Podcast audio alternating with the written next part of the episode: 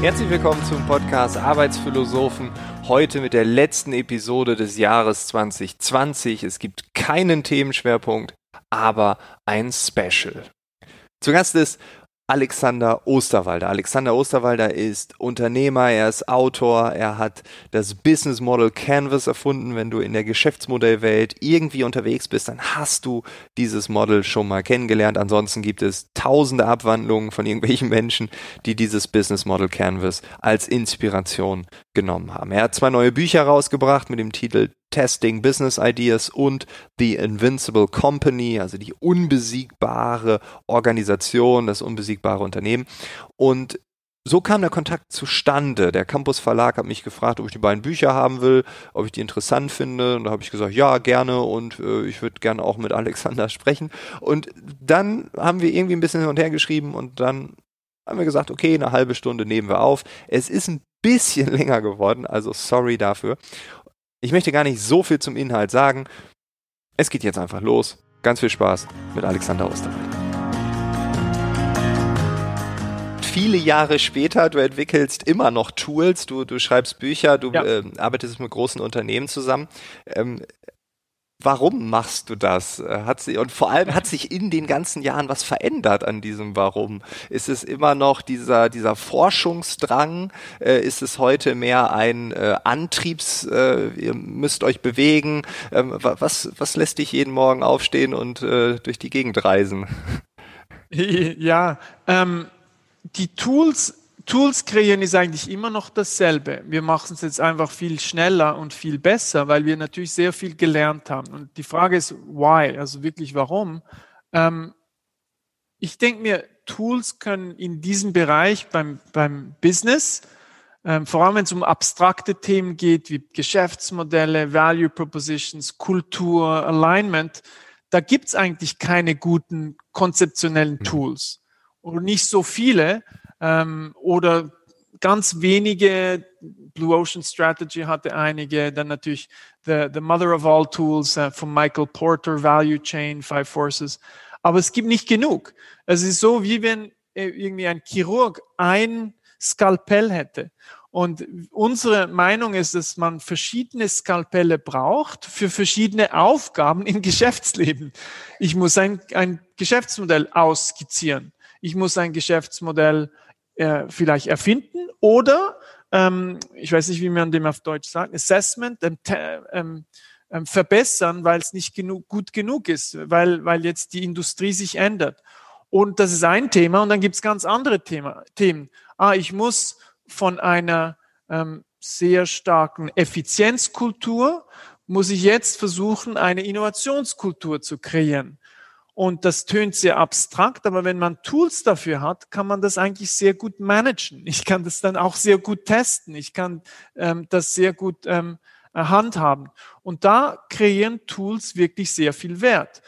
Und was, was mich antreibt, was unser Unternehmen antreibt, mit dem Yves Pigneur arbeiten wir seit 20 Jahren zusammen. Ich war, er war mein Doktorvater und wir sind jetzt zusammen Autoren, das ist ein guter Freund, treibt uns eigentlich immer dasselbe an es gibt bestimmte ähm, Geschäftsprobleme, Challenges, wo es noch keine guten Tools gibt. Die Leute erfinden das Rad immer wieder neu oder die machen Meetings, die unstrukturiert sind. Man sollte heute nicht mehr über Geschäftsmodelle diskutieren, ohne den Business Model Canvas zu brauchen. Man sollte heute nicht mehr über ähm, Unternehmenskultur diskutieren oder eine Unternehmenskultur versuchen zu entwickeln, ohne den Culture Map zu brauchen.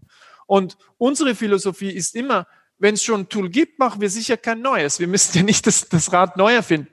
Wenn es ein gutes Tool gibt, das schon funktioniert, machen wir sicher kein neues. Und dann ultimately, ich meine, wir haben in der Innovation angefangen, ähm, weil es darum geht, Wert zu kreieren für die Kunden oder Wert zu kreieren fürs Unternehmen. Aber ich denke mir, der, der, das Ultimative, was mich auch antreibt, ist, how can we create a better workplace, wo die Leute besser mhm. arbeiten mit besseren Tools und am Schluss auch einen besseren Arbeitsplatz kreieren, wo alle wirklich, es klingt so ein bisschen utopisch, aber wo alle eigentlich sehr glücklich sind, weil sie gute Arbeit leisten in einem guten Umfeld mit den richtigen Leuten. Und es ist nicht ein Value Judgment. Jedes Unternehmen kann eine andere Kultur haben. Und ich muss dann als Arbeitnehmer eigentlich nur das richtige Unternehmen mit der richtigen Kultur finden, wo ich reinpasse.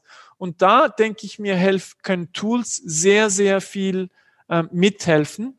Und äh, es gibt einfach noch zu wenige gute, durchgedachte Tools. Es gibt sehr viele Konzepte, es gibt sehr viele Templates, es gibt Tausende, aber wirklich gute, getestete Tools, die auch zum Teil wissenschaftlich fundiert sind, gibt es noch nicht so viele. In vielen Bereichen das ist manchmal recht erstaunlich. Ja, gerade der Bereich Kultur. Wie oft höre ich zum Beispiel auf Controller-Kongressen, Entschuldigung an die Controller, ich entschuldige mich ja jeden Monat mindestens einmal, ähm, wo mir dann gesagt wird, ja, Kultur kann man nicht messen, Kultur kann man auch nicht in Zahlen fassen und so. Also das sind immer ja ganz beliebte äh, wie ich sie oft nenne, Ausreden. Ausreden. Genau. Ausreden.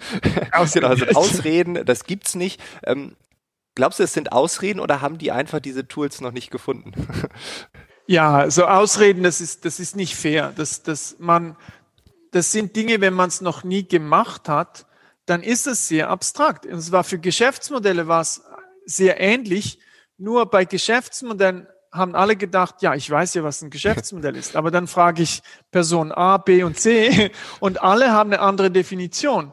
Und dann haben wir ein Konzept entwickelt, das eigentlich, ist, wir waren nicht die Ersten, aber scheinbar haben wir was entwickelt, das am einfachsten zu brauchen war und dann gab es ein Breakthrough und jetzt brauchen es Millionen von Leuten. Das heißt, alle können hier mit diesem Tool eine einheitliche Sprache haben und mit dieser einheitlichen Sprache kann man dieses abstrakte Objekt, Business Models, das gibt's ja nicht so in der Natur wie eine Katze oder ein Hund, aber jetzt kann ich das abbilden und sobald ich was abbilden kann, kann ich es besser handhaben, kann ich es managen. Und dasselbe ist eigentlich in der Kultur der Fall. Da waren wir nicht die Leute, die da eigentlich das Konzept entworfen haben. Das war ähm, der Dave Gray, ist ein Autor und äh, Entrepreneur. Der ist zu uns gekommen, zum Yves und mir und hat gesagt, hey, ich habe diese Konzepte, könnt ihr mir helfen, ein einfaches Tool draus zu machen? Und dann haben wir ein ganz, wirklich ganz einfaches Tool entwickelt, das dir erlaubt, eine Unternehmenskultur abzubilden oder die Kultur eines Teams ähm, abzubilden. Und sobald ich das ein bisschen fassbar machen kann, bis ein, so im Prinzip ein Artefakt, kann ich das auch managen. Und wenn man das noch nie gemacht hat, ist das, tönt das unglaublich abstrakt. Aber sobald man so eine einheitliche Sprache braucht und das als Team abbildet, wird das extrem konkret. Und wenn ich das konkret abgebildet habe, dann kann ich das auch besser handhaben. Und das ist wirklich spannend zu sehen, dass wenn, wenn Manager oder Unternehmen das einmal gebraucht haben, dann passiert das immer und immer wieder und, und für ganz neue Themen. Also das, darum würde ich sagen, ähm, Ausrede ist unfair. es ist einfach, ähm, das ist nicht die Tradition im Management. Im Management für viele Themen, da wird viel gesprochen, da wird um den Tisch und dann was wir haben, ist sehr data-driven, wo wir da Zahlen haben über Finanz etc. Aber wir haben nicht die konzeptionelle Darstellung des What is it? Was ist das Geschäftsmodell eigentlich? Du kannst, du kannst Manager fragen, was ist euer Geschäftsmodell?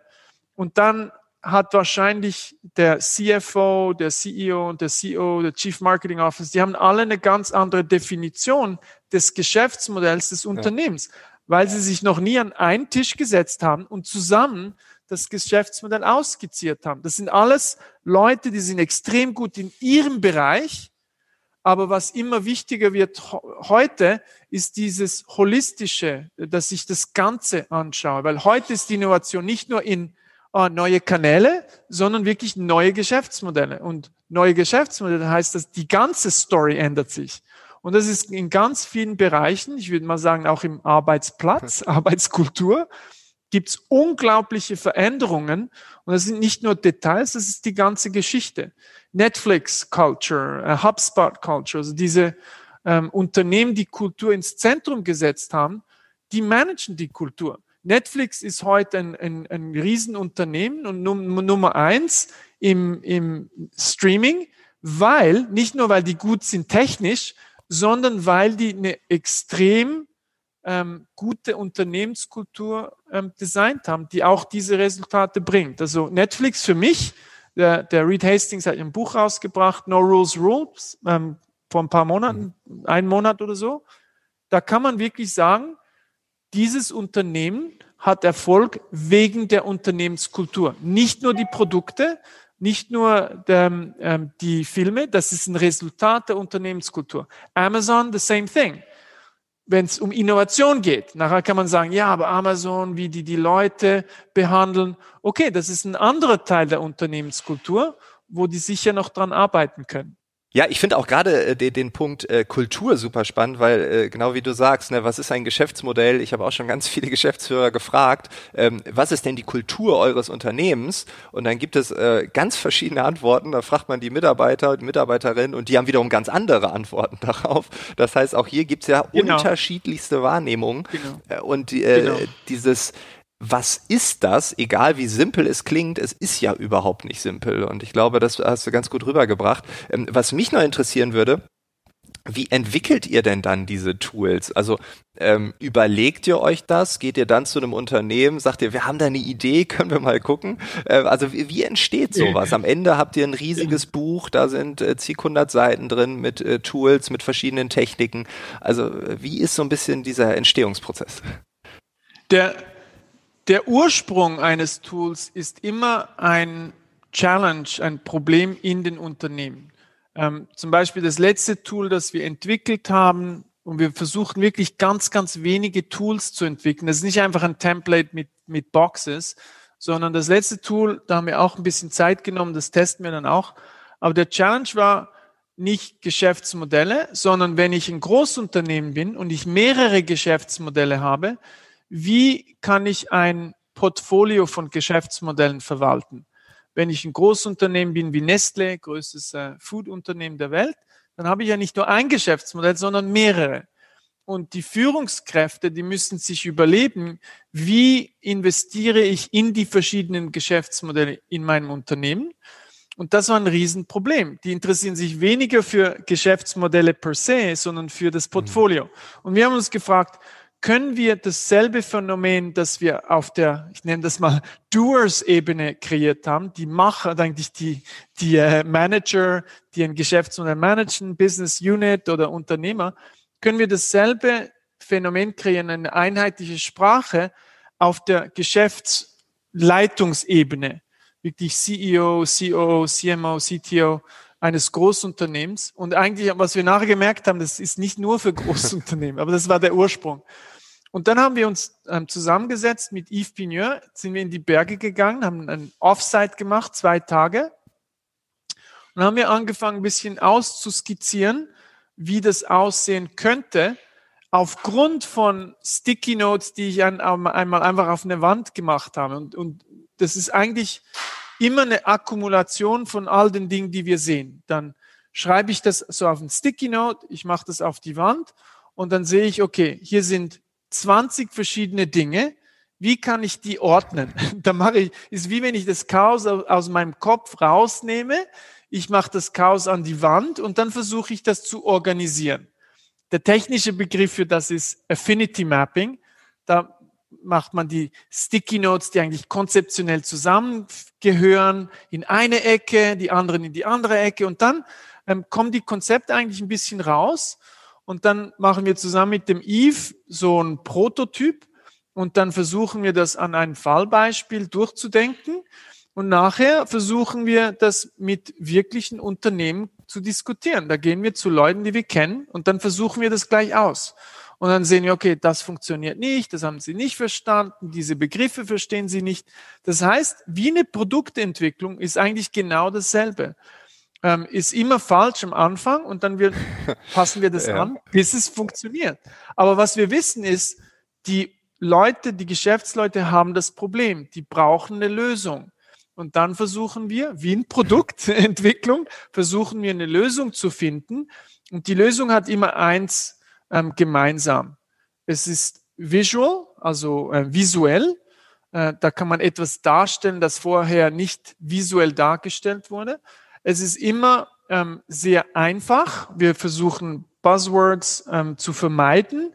Ähm, wir versuchen, was zu kreieren, das eigentlich in einer Minute erklärt werden kann, ganz klar und einfach. Und dann Practical. Es muss extrem relevant sein für die Geschäftsleute, für die wir das, das Tool kreieren. Visual, simple, practical, relevant. Ähm, und und dann, dann haben wir eigentlich meistens was, das, das funktioniert. Und ähm, der, der, der, das Portfolio Map, das letzte Tool, das ist jetzt eigentlich sehr erfolgreich. Und was von uns erstaunt hat, ist, dass auch kleinere und Deutschland sicher auch mittelständige Unternehmen das auch brauchen, vielleicht für das Produkteportfolio.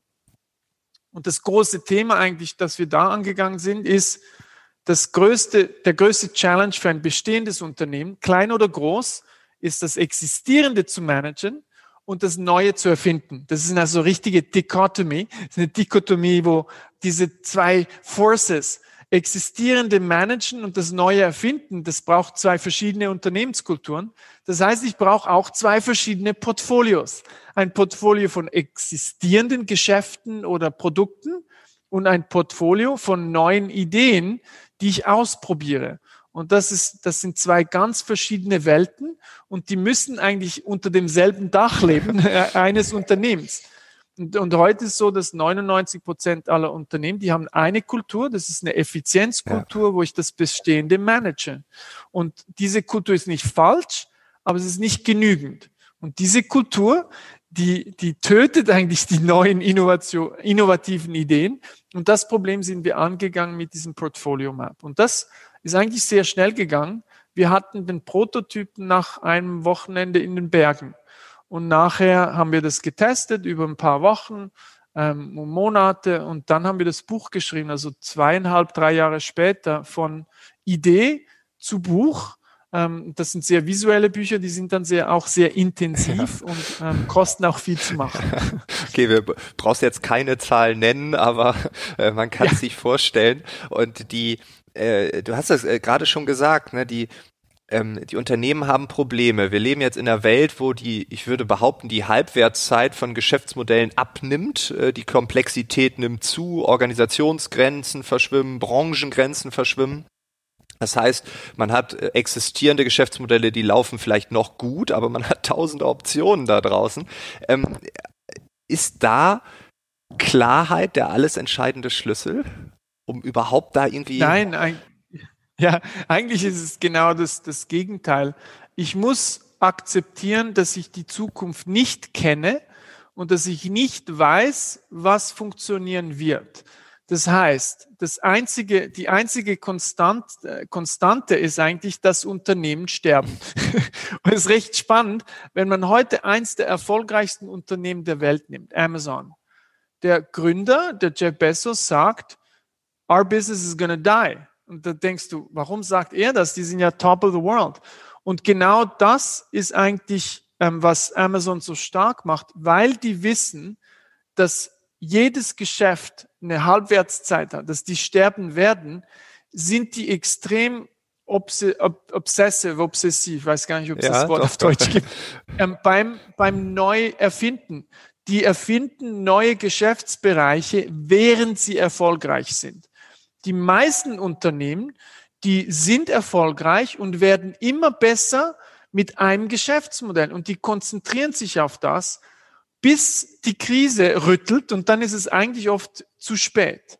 Und das, das bekannte Beispiel ist immer Kodak. Kodak war ja sehr gut bei Innovation für R&D. Die haben ja die digitale Kamera erfunden. Und das ist, ich sage dem immer gerne Innovationssuizid, weil die die digitale Kamera erfunden haben. Die haben sehr viele digitale Kameras verkauft, aber die Ironie ist, die digitalen Kameras haben eigentlich den, den Einkommenszweig, äh, Revenue Streams von Kodak, Analog Film, diese Filmdosen, eigentlich gekillt. Das heißt, die haben sich zu Tode innoviert. Jetzt gibt es ein Gegenbeispiel. Fujifilm war Nummer zwei, als Kodak untergegangen ist.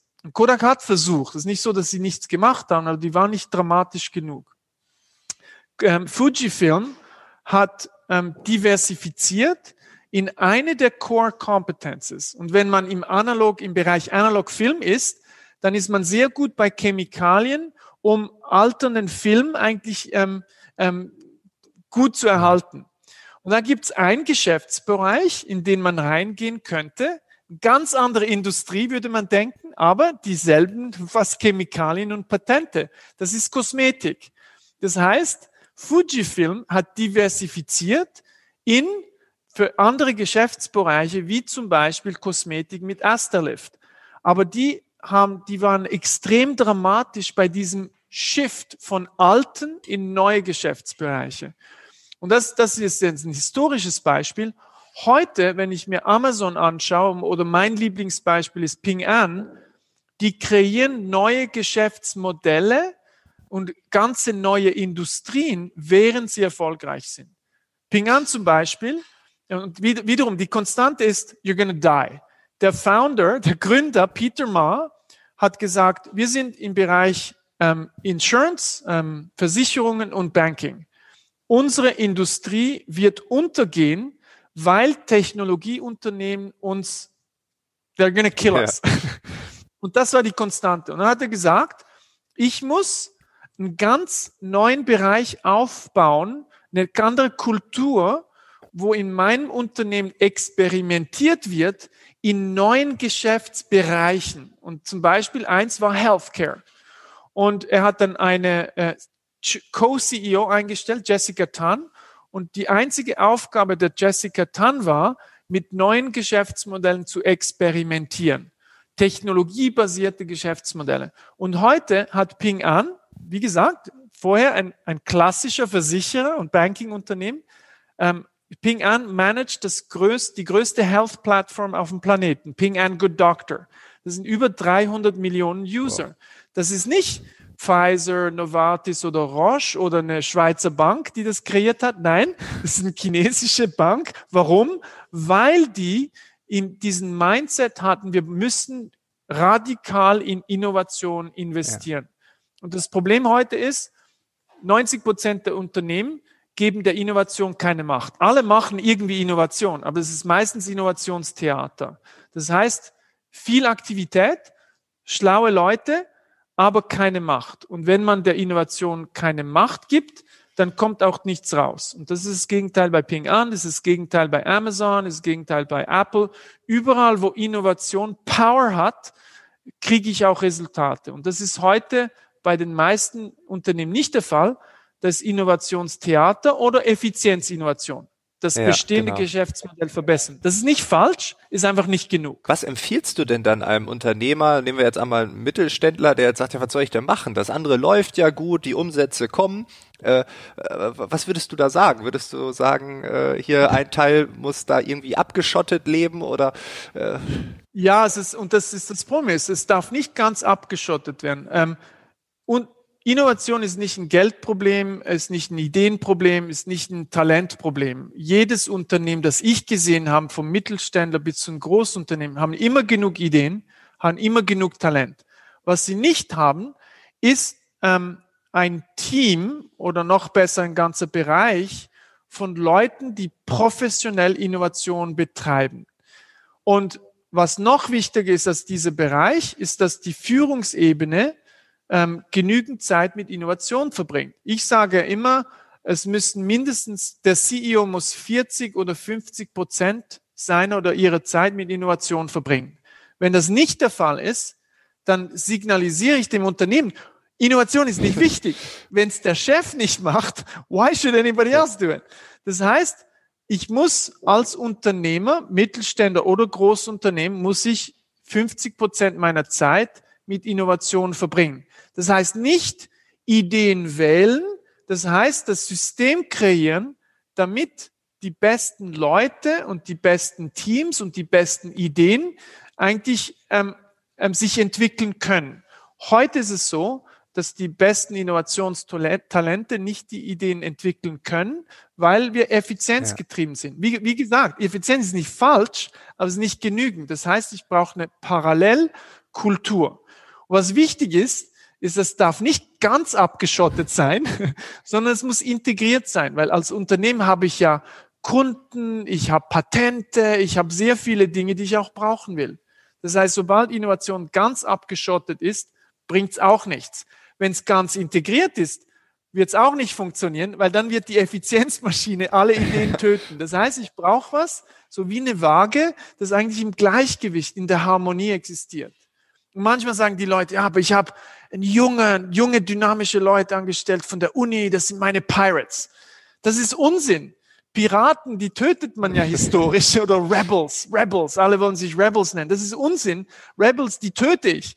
Das heißt, ich brauche was Harmonisches, wo eigentlich mein Innovationsmotor getrieben wird, nicht von einer jungen, dynamischen Person, die von niemandem ernst genommen wird, sondern von jemandem, der entweder das außerhalb schon gemacht hat und Respekt mhm. hat, oder jemand, der innerhalb schon sehr viel Respekt sich erarbeitet hat, aber eine Affinität hat für Innovation.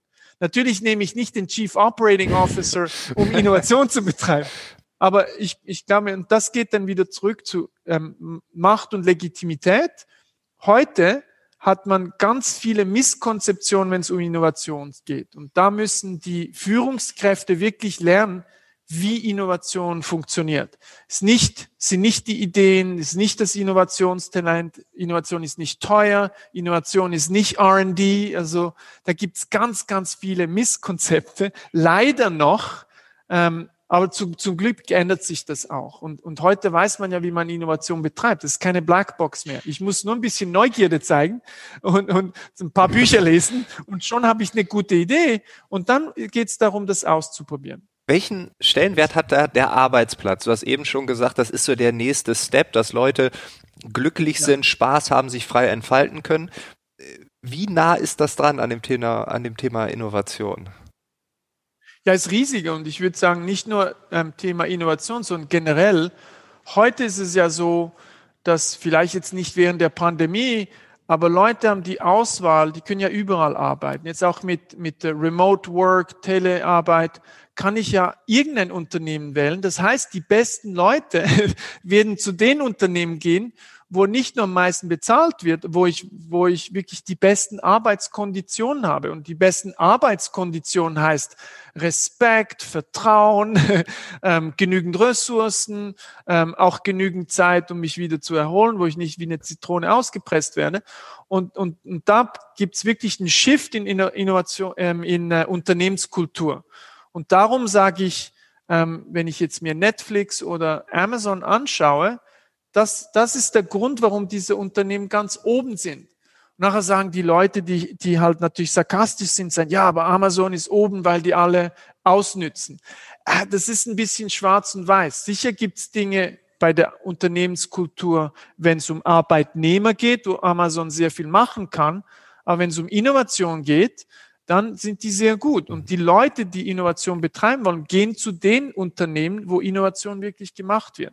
Aber ich denke mir, bessere Arbeitsplätze kreieren, das ist, das ist ganz, ganz wichtig und das wird immer mehr ein Wettbewerbsfaktor, um gute Leute zu haben. Vor allem auch Innovationstalent, aber auch Effizienztalent. Management, gute Manager haben auch eine Wahl. Die wollen nicht zu Unternehmen gehen, wo ähm, politisch immer gekämpft wird, wo ich mich eigentlich vorarbeiten kann, weil ich ein besserer Politiker bin. Das sind, das sind immer noch ganz, ganz viele Dinge, die wirklich schrecklich sind, vor allem auch in Großunternehmen, aber auch im Mittelständigen, vielleicht ein bisschen weniger. Und die Daten sind ja schrecklich. Sieben aus zehn Leuten, die wollen gar nicht arbeiten, wo die arbeiten. Sieben aus zehn. Ja. Das, ist, das ist krass. Und das heißt, es heißt, es ist eine riesen Opportunity. Und darum diese Bücher lesen vom Reed Hastings, uh, No Rules Culture. Patty McCord hat über das Thema geschrieben. Die hat ja die Innovationskultur kreiert bei äh, Netflix oder Airbnb. Airbnb musste 25 Prozent der Leute entlassen. Aber die haben das auf eine humane Art und Weise gemacht. Warum? Vielleicht müssen, wollen die dieselben Leute wieder einstellen nach der Pandemie. Aber das, das, ich kann ja diese Leute nur wieder einstellen, wenn ich die wirklich mit, mit großem Respekt behandelt habe. Das heißt, die haben ganz klar erklärt, warum sie diese Entscheidung machen mussten, treffen mussten. Die haben das den Arbeitnehmern erklärt, ähm, haben das dann auch wirklich nicht nur per, per Videokonferenz angesagt, okay, wir werden jetzt 25 Prozent der Leute entlassen, die Liste kommt dann nächsten Monat raus. Und das tönt ja schrecklich, aber das gibt's. Den Leuten sagen, wir müssen reduzieren und dann haben gewisse Leute den Auftrag, diese Liste zu schreiben. So, das ist, das, das ist 19. Jahrhundert. So kann man ja kein Unternehmen mehr managen. Und, und da denke ich mir, gibt es einen Riesenshift. Also beim Management Innovation ist wahrscheinlich das große Thema der nächsten zehn Jahre. Nicht nur Innovation generell, sondern wirklich Management Innovation. Wie kann ich mein Unternehmen besser managen, strukturieren, neue Organisationsstrukturen? Und da gibt es schon gute Beispiele. WL Gore, die Gore-Tex ja. machen. Die machen ja das seit Jahrzehnten schon. Also da gibt es dann schon ähm, ähm, ähm, Unternehmen, von denen man lernen kann. Muss nicht nur ganz neu sein wie Netflix. Aber ich denke mir, dieser, wie sagen wir, dieser Sprung, wo das wirklich massenmarktfähig äh, wird, der, der passiert wahrscheinlich in den nächsten paar Jahren. Und die Pandemie war sicher auch ein Catalyst für, für mhm. das. Ich meine, wie viele Leute wurden nicht mit Respekt behandelt während dieser Phase? Oder da hat man Dinge installiert auf dem Computer, um zu schauen, fangen die um 8 Uhr morgens an und hören die um irgendwie um 5 wieder auf. Ich will die, ich will die, ich will die beobachten. Das ist ja, das ist ja 19. Jahrhundert. Also ich, das geht ja nicht so. ja, eine kurze Anekdote. Eine Bekannte von mir, die hat auch bei einem großen deutschen Konzern äh, wurde sie, äh, also ihr Vertrag lief aus und äh, da hat sie gefragt, kann ich hier weiter? Nee, geht nicht, wir müssen Stellen streichen, wir müssen kürzen. Da hat sie im Internet noch nach einer neuen Stelle geguckt und hat dann tatsächlich noch ein Jahr dort gearbeitet und war dann in der Abteilung, die äh, die Stellenkürzungen äh, vollzieht. Und dann hat sie quasi da gesessen und äh, allen dann äh, die, also diese Ausgliederung möglich gemacht und nach einem Jahr war sie dann selber dran. Ne? Also ähm, das war psychisch auch so absurd. Ähm, aber wie du sagst, das ist eine Welt, die wir eigentlich uns ja nicht mehr wünschen. Ne? Also, und ich denke mir, ich meine, wenn wir jetzt Airbnb nehmen, es gibt Situationen, wo ich, wo ich Leute entlassen muss, damit das Unternehmen ja. überhaupt überleben kann. Die Frage ist, wie mache ich ja. das? Und ich denke mir, da ist auch spannend, wenn, wenn ich die Kultur von Netflix anschaue, die sagen dann auch, ein Unternehmen ist nie eine Familie. Du, du kannst niemanden von der Familie entlassen. Aber in der Arbeitswelt, im Team, so mehr wie ein Sportsteam, da ist es okay und manchmal ist es einfach auch besser. Es ist nicht, manchmal ist einfach die, die, der Win-Win nicht da. Ich passe nicht in die Unternehmenskultur rein oder es gibt kein ähm, Challenge mehr, wo meine Kompetenzen eigentlich die richtigen sind. Und hier ist es das Lustige, äh, Lustige vielleicht nicht, aber das, das Spannende bei, bei Patty McCord, die hat ja die Unternehmenskultur bei Netflix aufgebaut unter dem Reed Hastings und dem Management Co-Founding Team. Und die hatte diese Philosophie, wenn eine Zeit kommt, wo der Job gemacht ist, dann muss die Person auch einsehen, dass es jetzt now it's time ja, to leave. Ja. Und die hat eigentlich eine Kultur installiert, die ihren Job überflüssig gemacht hat äh, zu einem gewissen Zeitpunkt. Dann hat sie Netflix verlassen. Also das heißt, man muss es auch als normale Evolution ja. sehen und weniger als dramatisch. Und, und das braucht sehr, sehr viel. Heute ist es ja so, wird entlassen auf eine dramatische Art und Weise wenn man das mit Respekt machen würde und dass diese Dinge auch im Voraus besprechen, könnte das alles viel normaler passieren, normalisiert werden und ich kann dann auch helfen bei der neuen Jobsuche. Und ich meine, ähm, diese Entscheidung muss man als Unternehmer immer wieder treffen und da geht es einfach darum, kann ich es mit Respekt machen, ähm, um ähm, den, dem Arbeitnehmer auch wieder zu helfen, einen neuen Job zu finden. manchmal ist einfach, there's no more fit, für was immer auch die, der Grund ist. Das ist nicht tragisch. Manchmal ist es schwierig, da die Leute nicht kompetent sind, das ist dann, aber auch dann muss man die Leute mit Respekt behandeln. Die müssen dann einfach im Leben nochmals lernen, wie kann ich mich richtig verhalten und nicht dieselben Fehler machen beim nächsten Job. Und da muss man den Leuten eigentlich helfen. Aber wie gesagt, das ist, ich denke, es ist nicht eine utopische Welt, das ist was, das wirklich immer ja, wichtiger ja. wird und wo Tools auch helfen werden und wo wir auch immer mehr Fallbeispiele wie Netflix sehen werden. Und wenn wenn es mehr solche Unternehmen gibt, dann müsste man wirklich auch von denen lernen und nicht immer wieder das Rad neu erfinden. Und das ist genau, die Tools braucht man dann, um Dinge systematisch zu machen. Geschäftsmodelle äh, findet man schon seit immer. Äh, Unternehmertum existiert ja seit immer, ist nicht neu. Aber mit, mit dem Business Model Canvas kann man es effizienter machen. Kultur managen auf eine gewisse Art und Weise haben wir es immer gemacht oder nicht gemacht. Die Kultur ist einfach da.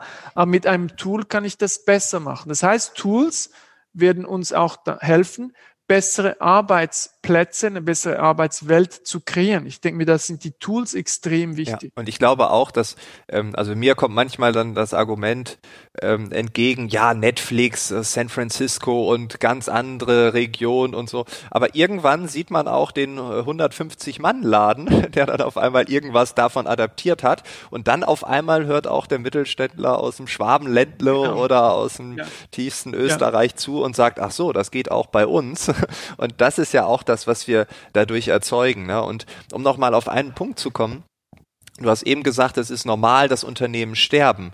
Würdest du äh, so weit gehen zu sagen, wer das jetzige Spiel nicht versteht, äh, auf die Mitarbeiter zu setzen, dort die Kultur voranzutreiben, der wird dem Tod schneller ins Auge schauen, als er das bisher denkt. Ja, sicher. Und weil es weil es wahr ist, dass, dass eigentlich dieser Unternehmenstod immer da ist. Das ist ja der Unterschied mit dem, mit dem menschlichen Leben. Ähm, wenn ich ein gutes Unternehmen bin und das verstehe, kann ich mich immer wieder neu erfinden. Das heißt, ähm, es gibt ja Unternehmen, die sind hunderte von Jahren alt. Warum? Weil sie sich immer wieder neu erfunden haben. Das heißt, es ist es ist eher möglich, in der Unternehmenswelt zu überleben, sich neu zu erfinden. Äh, Menschen können das leider noch nicht machen. Vielleicht zum Glück, who knows. Aber ich denke mir, das ist ganz klar, dass diejenigen, die das nicht verstehen, ähm, dass das Unternehmenssterben, und man gibt ja auch gewisse äh, Statistiken schon, dass die Lebensspanne äh, eines Unternehmens immer ja. kürzer wird. Vor allem kotierte Unternehmen. Und zurück zu den, zu den äh, Mittelständern. Ich denke mir eigentlich sehr viel Innovation passiert bei den Mittelständern und kleinen Unternehmen, weil ich oft eine Führungsperson oder eine Management-Equipe habe, die sofort handeln kann. In den Großunternehmen ist, ist es manchmal schwieriger. Wenn ich ein Konzern bin, der börsenkotiert ist, habe ich den Druck von den Aktionären. Es ist schwieriger, über zehn Jahre hinaus zu denken. Als Mittelständler, vielleicht Familienunternehmen, ist es viel einfacher, längerfristig zu denken. Das heißt, ich denke mir, es ist einfacher für Kleinunternehmen oft, weil die Handlungsfreiheit größer ist. Bei Konzernen ist es viel schwieriger, aber auch nicht unmöglich. Mein Lieblingsbeispiel ist äh, Paul Polman Unilever. Seine erste Aktion war, als er CEO geworden ist von Unilever, hat er die Quarterly Reports abgeschafft. Er hat gesagt, wir machen nur noch Yearly Reporting. Warum? Weil wir ins längerfristige investieren. Wir wollen ein, ein Unternehmen werden, das environmentally sustainable ist. Und das können die nicht mit kurzfristig hinbringen. Aber das war eine extrem schwierige Aufgabe, die Aktionäre ähm, davon zu überzeugen. Das heißt, er hat eigentlich ähm, das Aktionariat erneut. Das heißt, er hat neue Aktionäre reingebracht, die alle langfristig ja. orientiert waren und alle, die kurzfristig orientiert waren, die sind gegangen. Also das heißt, es ist auch möglich bei Konzernen, die börsenkotiert sind, auch ohne, wie bei Amazon, der, wo der Chef eigentlich am meisten äh, Aktien hat oder am meisten Mitspracherecht, äh, oder bei, bei Facebook, ähm, es ist möglich. Es ist schwierig, aber es ist möglich. Ich diskutiere ja oft mit diesen Führungskräften und ich nehme dann das Beispiel, ähm, ähm, Paul Polman und Unilever, aber es ist noch, es gibt immer noch sehr wenige. Die meisten Führungsmannschaften, die sagen dann, Pressure, der Druck von, für Quarterly Reports ist sehr hoch. Das ist wahr, aber es ist nicht unmöglich. Es gibt Beispiele. Das heißt, schwierig, aber es ist möglich. Und ich denke mir, je mehr Unternehmen wir sehen, die das machen, desto mehr wird das normal. Und ich denke mir, viele Unternehmen, die ganz kurzfristig orientiert sind, die werden verschwinden, weil es einfach weniger möglich ist, nur noch sich auf einen Geschäftsbereich zu konzentrieren, besser und besser zu werden. Ich muss in die nächsten fünf und zehn Jahre investieren. Heute. Nachher ist es zu spät. Ja, die Beispiele sind ja auch zum Beispiel Amazon, die ähm, sagen, ja, wieso Dividende? Wir müssen doch weitermachen und in neue Dinge investieren. Ähm, da gibt's ja auch immer die Stimmen aus der Aktionärschaft, äh, bitte zahlt uns jetzt mal Gewinne zurück. Wir investieren doch in euer Unternehmen. Und auf der anderen Seite natürlich auch die kleineren Unternehmen, die innovativer sein können. Also wenn man sich den MSCI World Small Cap ähm, anguckt, ähm, also auch da sieht man ja Innovation äh, führt zu höheren Kursen, also dort eine Rendite ganz anders möglich. Ja, äh, cool, ich bin absolut bei dir, finde das klasse, wie du das beschreibst. Ich habe ganz am Ende ähm, habe ich noch ein paar schnelle Fragen, weil also wir könnten jetzt stundenlang okay, reden. Wahrscheinlich würden die ja. Hörerinnen äh, sich da sogar alles anhören, wenn wir hier fünf Stunden lang aufnehmen. Aber ja. deine Zeit ist begrenzt. Ähm, ich habe so ein paar Dinge, die ich unbedingt von dir von dir äh, wissen möchte, ganz kurz, äh, vielleicht auch nur geantwortet, ähm, den größten Fehler, den du äh, im Punkto Innovation gesehen hast. Also was kann man so richtig falsch machen, wenn man so sagt, jetzt aber Innovation, morgen geht's los? Ähm, ich denke, der größte Fehler ist immer Innovation Activity. Aktivität ähm, ohne Strategie, also ohne Power und Legitimität. Das heißt, das, oh, wir machen jetzt nochmals ein Hackathon und dies und das. Und ich will mich nicht über diese Aktivitäten lustig machen, weil die sind nicht falsch. Aber die bringen nichts, wenn, wenn die Führungsmannschaft, äh, wenn die Führungsequipe nicht ähm, einen Großteil der Zeit auch mit Innovation verbringt. Das heißt, ich muss Nummer eins, Innovation Legitimität und Macht äh, äh, äh, vermitteln und dann wird Innovation ähm, passieren. Das ist mal das eine. Das zweite ist, ähm, zu viel Geld äh, führt zu dem Phänomen, dass ich was mache, das niemand will. Ähm, Beispiel, und jetzt das ist nicht, das ist äh, von der Unternehmenswelt. Quibi ist vielleicht bekannt, das sollte ein Netflix-Competitor werden. Die wollten eigentlich das Netflix für Mobiltelefone erfinden. Ähm, die haben 1,7 Milliarden aufgenommen, wow. also äh, von Venture Capitalists und, und Investoren. Und die haben dann dieses Ding gebaut. Und äh, die haben jetzt nach sechs Monaten eigentlich die Türen geschlossen. Das war, das war vor ein paar Wochen. Und das heißt, wenn ich zu viel Geld habe, dann und in eine gute Idee investiere, und dann diskutiert man natürlich, was ist eine gute Idee, dann habe ich immer das Risiko, dass ich was baue, das niemand will. Und Innovation funktioniert ganz anders. Das sind kleine Summen, die ich investiere, ich teste und dann investiere ich, je mehr ich weiß, je mehr ich über den Markt lerne, je mehr ich sehe, dass das wirklich eine Idee ist, die funktionieren könnte, dann fange ich an zu skalieren. Und die meisten Unternehmen, vor allem auch Manager, denken, ich brauche einen riesen Return, ich investiere groß in eine große Idee und das führt dann meist zu einem großen Verlust. Das heißt, ähm, ähm, in Innovation muss ich in viele verschiedene Projekte investieren und ich mache dann nur Follow-up-Investments in die Projekte, die funktionieren. Das ist genauso, ähm, wie das jetzt die, die besten Innovatoren eigentlich mhm. machen. Hast du ein, ähm, ein herausragendes Beispiel, ein Unternehmensbeispiel? Das muss gar nichts Neues sein, etwas, was dich mit so einem ganz neuen Geschäftsmodell so umgehauen hat, wo du gesagt hast, boah, genial. Da wäre ich ja, also man hätte mich irgendwie drei Jahre um die Welt reisen lassen können, da wäre ich nie drauf gekommen. Gibt's da so ein Beispiel? Ähm, mein Lieblingsbeispiel ist Nintendo mit der Nintendo Wii, die Spielkonsole.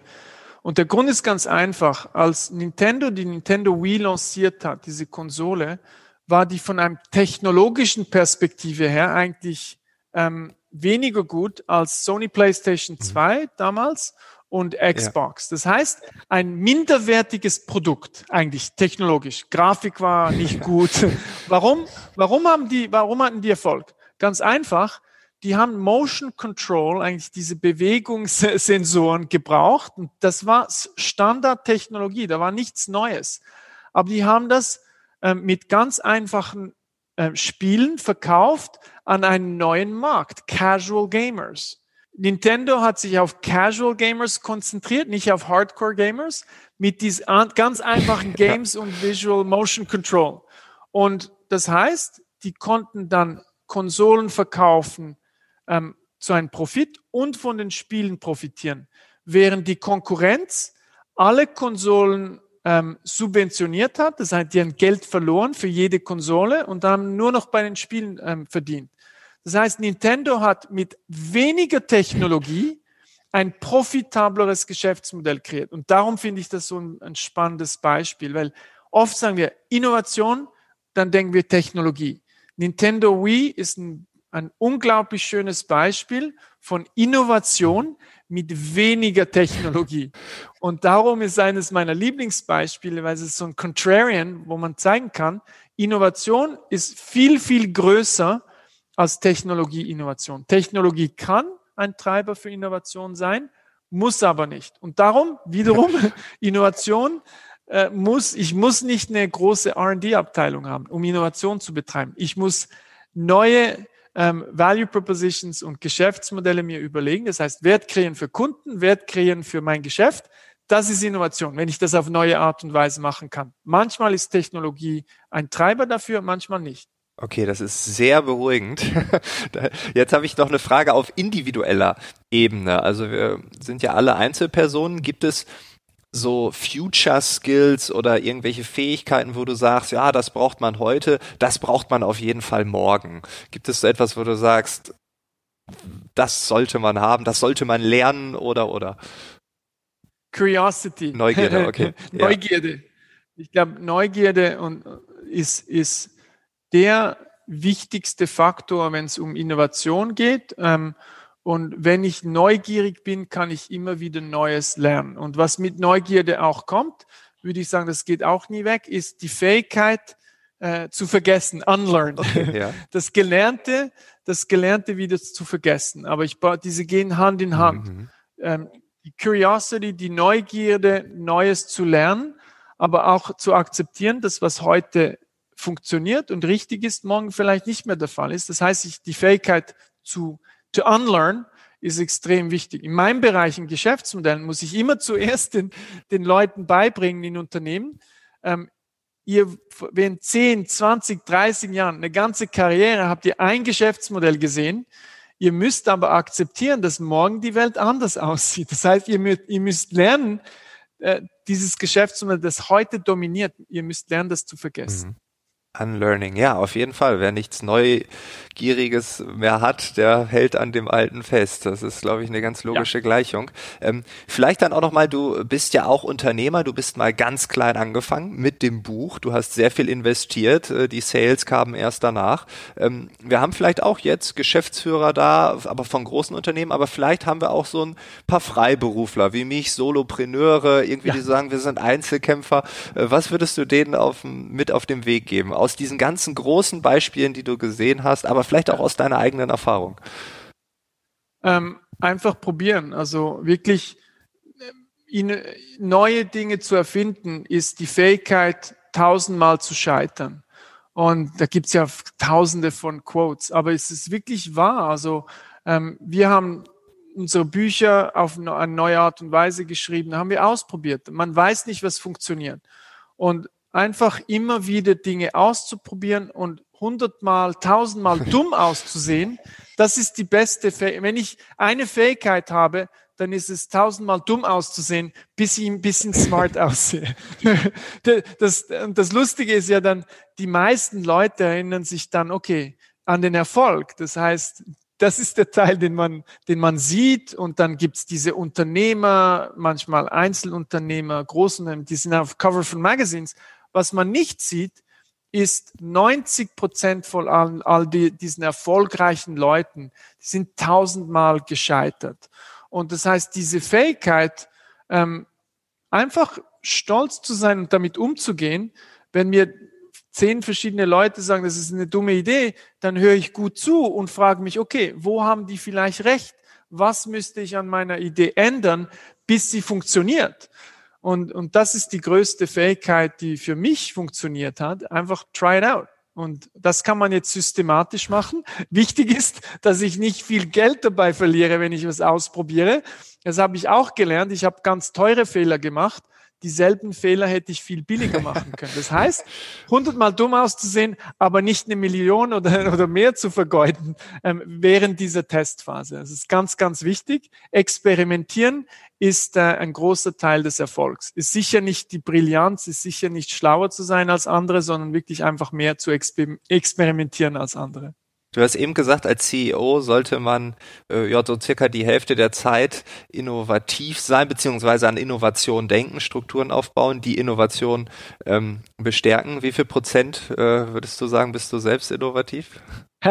Also in dieser Phase jetzt sind wir mit Strategizer in einer Skalierungsphase. Und in der Phase sollte man eigentlich sehr, sehr wenig Zeit mit Innovation verbringen. Wenn ich etwas gelernt habe als Unternehmer, ist, es gibt eine Phase, wo Innovation wichtig ist und dann gibt es eine Phase, wo man skalieren muss und dann gibt es eine Phase, wo man wirklich ein stabiles Geschäftsmodell hat und dann muss man wieder Innovation betreiben.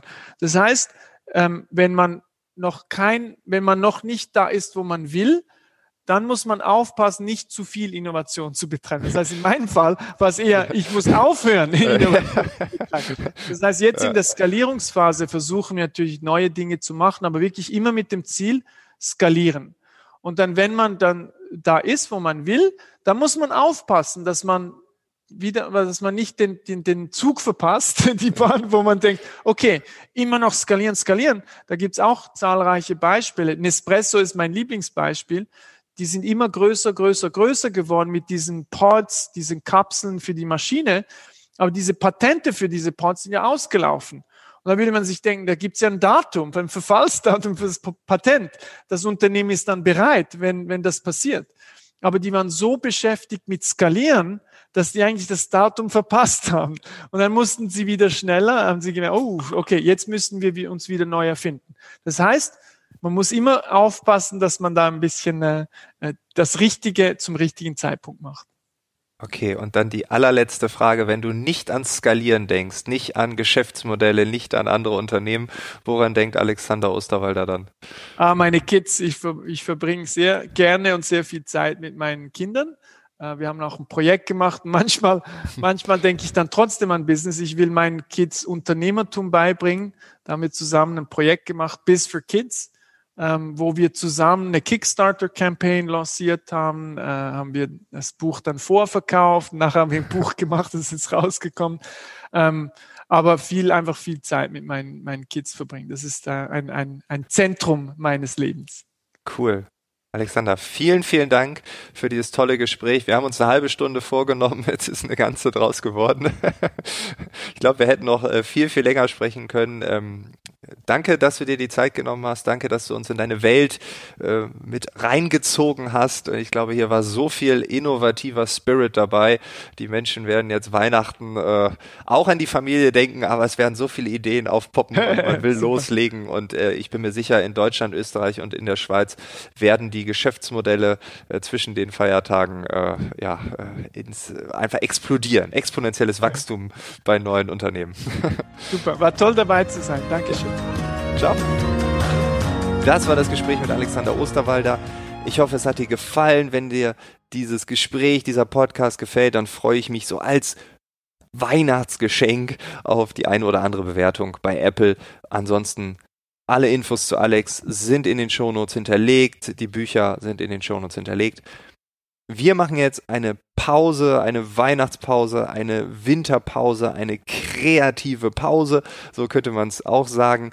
Wann es weitergeht, ich weiß es noch gar nicht genau. Irgendwann Ende Januar, vielleicht auch erst Anfang Februar. Ich möchte das Jahr so ein bisschen sacken lassen, äh, ein paar Sachen reflektieren und einfach den Podcast mit ja, gesundem Schwung im Jahr 2021 zurück auf die Bühne bringen und dafür brauche ich auch mal ein paar Wochen Pause. Ich hoffe, das ist okay. Ich hoffe, du akzeptierst es. Ansonsten sind sehr, sehr viele Episoden noch online. Vielleicht hast du noch nicht alle gehört. Klick einfach mal rein. Ansonsten wünsche ich dir jetzt einfach eine schöne Vorweihnachtszeit, ein besinnliches Weihnachtsfest, auch wenn es dieses Jahr vielleicht ein bisschen anders ist. Komm gut ins neue Jahr, äh, nimm dir die ruhige Zeit, aber auch vielleicht, um den ein oder anderen Gedanken äh, zu fassen, um ja, vielleicht auch zu sortieren, was ist in diesem Jahr passiert, wie geht es im nächsten Jahr weiter. Ich glaube, das ist auch zu Corona-Zeiten wichtiger denn je. Vielen Dank auch, dass du diesen Podcast hörst. Ich wünsche dir alles Gute und dann hören wir uns, sehen uns, was auch immer, im Jahr 2021. Ciao.